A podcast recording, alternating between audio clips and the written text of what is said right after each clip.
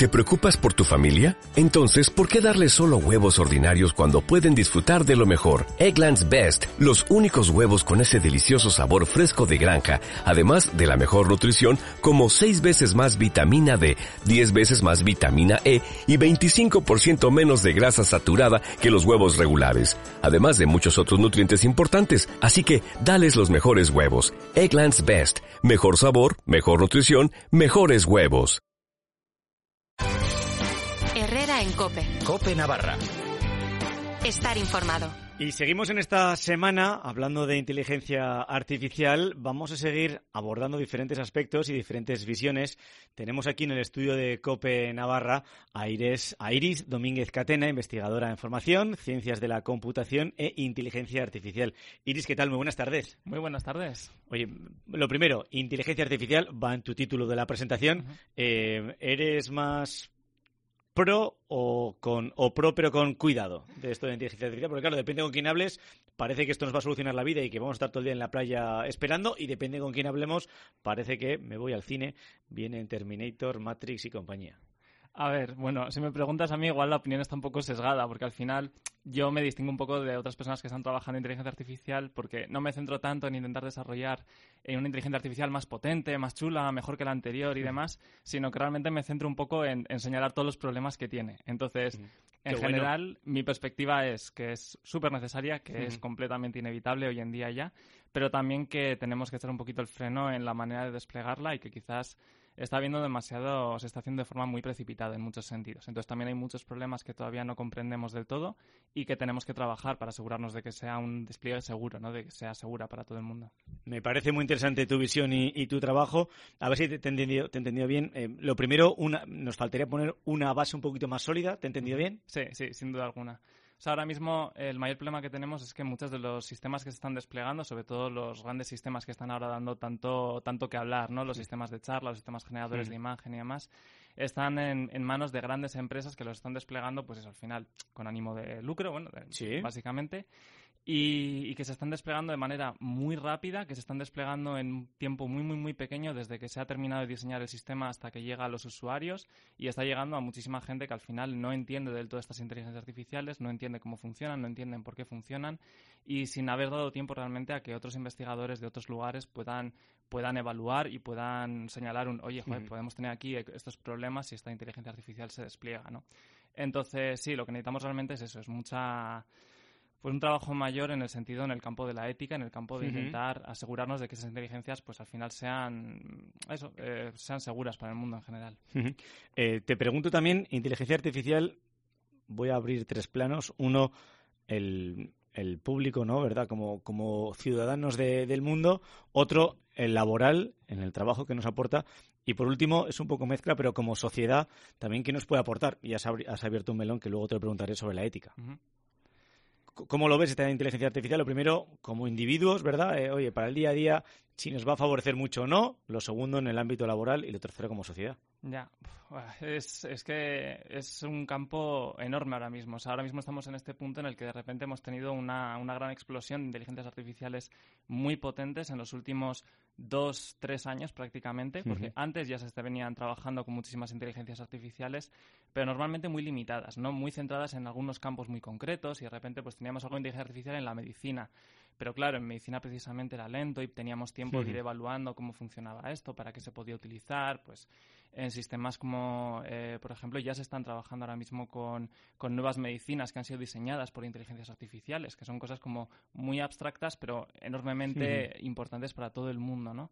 Pero ahora de repente hemos tenido este pequeño boom, que no sabemos todavía muy bien si es un boom o es una burbuja, no sabemos solamente hasta dónde va a llegar, pero de cara a los ciudadanos al final es algo que nos está llegando, sobre todo de manera un poco, eh, yo creo que invisible, ¿no? Realmente, eh, ahora mismo cada vez que cogemos el móvil y estamos viendo Facebook, Twitter, cualquier red social, eh, todos estos sistemas de recomendación, todo eso está alimentado por una inteligencia artificial. Y el, mayor problema es que muchas veces no somos conscientes de que detrás de eso es una inteligencia artificial lo que está, lo que está trabajando. Entonces, eh, ha tenido ya un impacto muy grande, mucho más grande de lo que nos damos cuenta y ahora mismo es, es, muy difícil saber hasta qué punto vamos a tener un impacto para los usuarios en los próximos años o no. Probablemente sí.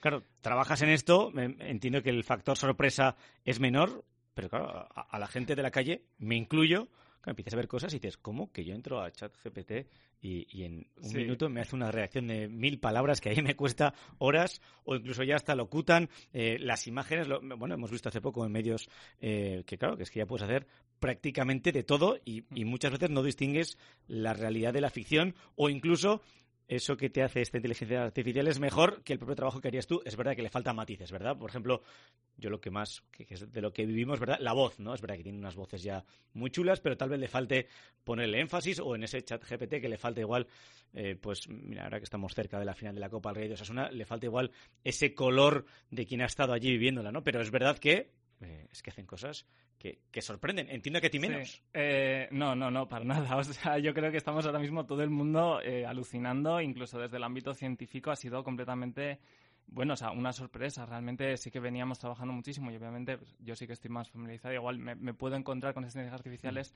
unas semanas o meses antes que los usuarios, pero realmente lo que da casi miedo es eso, que realmente hemos tenido un salto enorme. O sea, yo estaba viendo alguna noticia sobre alguna de las nuevas funcionalidades que han implementado en ChatGPT hace menos de un mes y la gente comentando de broma, ¿no? Eh, por favor, ¿qué, noticia más anticuada. Esto ya lo hacía Pinge en febrero de 2023, en plan como si fuese, como si hablásemos de hace 10 años y, estamos hablando desde hace unos meses prácticamente. Entonces, ha dado un golpe muy fuerte. Y luego también, eh, por tristeza sí que hay, hay, otra parte en la que nos está sorprendiendo mucho y es que también nos está sorprendiendo porque muchas veces están empezando a, pasarse a desarrollarse desde empresas privadas y muchas veces sin ni tan siquiera publicar artículos científicos, que es algo que está empezando a ser un poquito preocupante. En la última, por ejemplo, la última versión de ChatGPT no se ha liberado directamente, no se conoce realmente ni, ni la forma de haber hecho el entrenamiento, ni los datos sobre los que se ha entrenado y no se ha compartido con la comunidad científica. Entonces también nos está llegando a veces por sorpresa porque mucho de esto se está desplegando, se está realizando desde empresas privadas y se está realizando en secreto, intentando guardar esa especie de secreto eh, para, para favorecer la competitividad, pero que también significa eso, que, nos deja un poco en, la incógnita de realmente cómo funcionan por dentro algunos de estos sistemas. Entramos en riesgos. Uno has comentado, nada más empezar, ¿no? que vamos tal vez, este mundo tecnológico va siempre muy rápido, pero tal vez ahora, como dices, está yendo más rápido mm. eh, de, lo normal te abro otro melón que es el de la privacidad, porque claro, muchos de esos datos que, que sacan eh, te puede generar dudas de, de, si, bueno, de si nos, nos interesa o procede que los obtengan. Por ejemplo, en medicina eh, claro, eh, tal vez tienen que ser anónimos, pero son unos datos que sirven para curar otras enfermedades, ¿no? Por lo tanto, esa privacidad no sé hasta qué punto, para mí, yo si cogen mis datos para curar a otros, estoy absolutamente a favor. Sí, eh, ese es un pero, tema... Pero, entramos, ¿verdad?, en un mundo de, vale, ¿qué es la privacidad? Sí, es un tema enormemente complicado. Ahora mismo, por ejemplo, justamente, bueno, se están desarrollando muchísimas legislaciones en cuanto a inteligencia artificial que todavía no han llegado a ser desplegadas porque, porque está siendo difícil realizar las las leyes y escribir las leyes sin conocer todavía todo lo que se puede hacer con estos sistemas. Entonces, no puedes acotar algo que no sabes hasta, dónde se expande. Pero incluso con las leyes que teníamos más anticuadas, por ejemplo, las leyes de protección de datos que aquí en Europa nos protegen y, honestamente ahora mismo el panorama es muy diferente si estás en Estados Unidos que si estás en España, desde luego. Eh, ¿Estamos mejor o peor? Muchísimo mejor, muchísimo mejor. Tenemos muchísimas más garantías. Es más, ahora mismo, por ejemplo, literalmente en Italia ha sido el primer país donde se ha prohibido el uso de ChatGPT y se ha limitado el acceso a ChatGPT precisamente por problemas que tuvieron de, eh, protección de datos, porque eh, ChatGPT gestionó mal algunos datos de, usuarios y hubo un, filtrado bestial de todas las conversaciones que se estaban compartiendo. Y estamos viendo ya que la gente comparte sin, sin conocerlo, en plan, eh, salen eh, jefes de eh, CEOs de empresas que están compartiendo datos confidenciales de las empresas directamente a estos algoritmos sin darse cuenta de que esos datos muchas veces se pueden utilizar para entrenamiento y normalmente se utilizan para entrenamiento.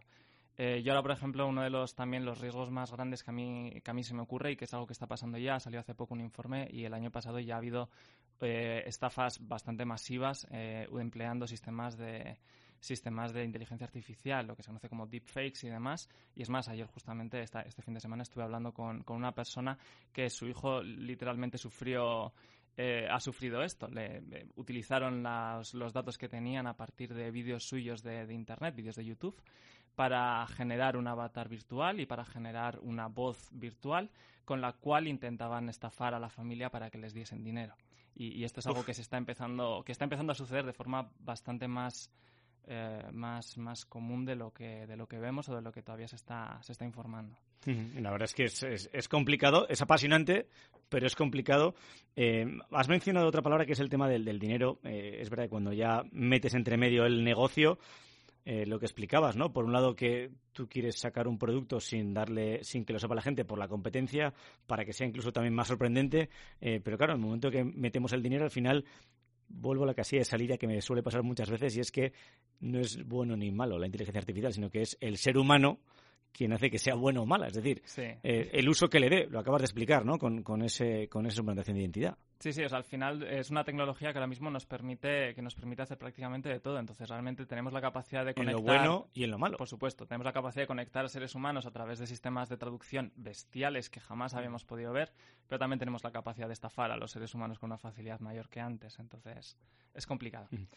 Eh, para terminar, Iris, eh, una reflexión final eh, sobre esta inteligencia artificial. Eh, veo que te apasiona, veo que tu trabajo te lleva a ver más los problemas que, los beneficios, pero ¿Cómo ves tú esta inteligencia artificial? Eh, ¿Es algo a seguir mejorando y seguir apostando por ella? Yo la veo con esperanza, yo desde luego la veo con esperanza. Lo que creo es también que necesitamos que la gente sea más consciente, que la gente estudie más, que la gente conozca más, que la gente sea cauta y sea precavida también. Es mejor que si no conoces una tecnología, si no sabes cómo funciona tu coche por dentro, quizás deberías tener mucho cuidado con cómo lo estás manejando, ¿no? Eh, pero fuera de eso, desde luego, es algo en lo que tenemos, en lo que tenemos que apostar, es algo donde está pues, una gran parte del futuro de la humanidad, ¿no? Realmente nos da algunas oportunidades y algunas posibilidades increíbles. Hmm, oye, pues vamos a cogerlas para hacer el bien, ¿verdad? Eso espero. Como los superhéroes. Iris, muchísimas gracias y un fuerte abrazo. A vosotros.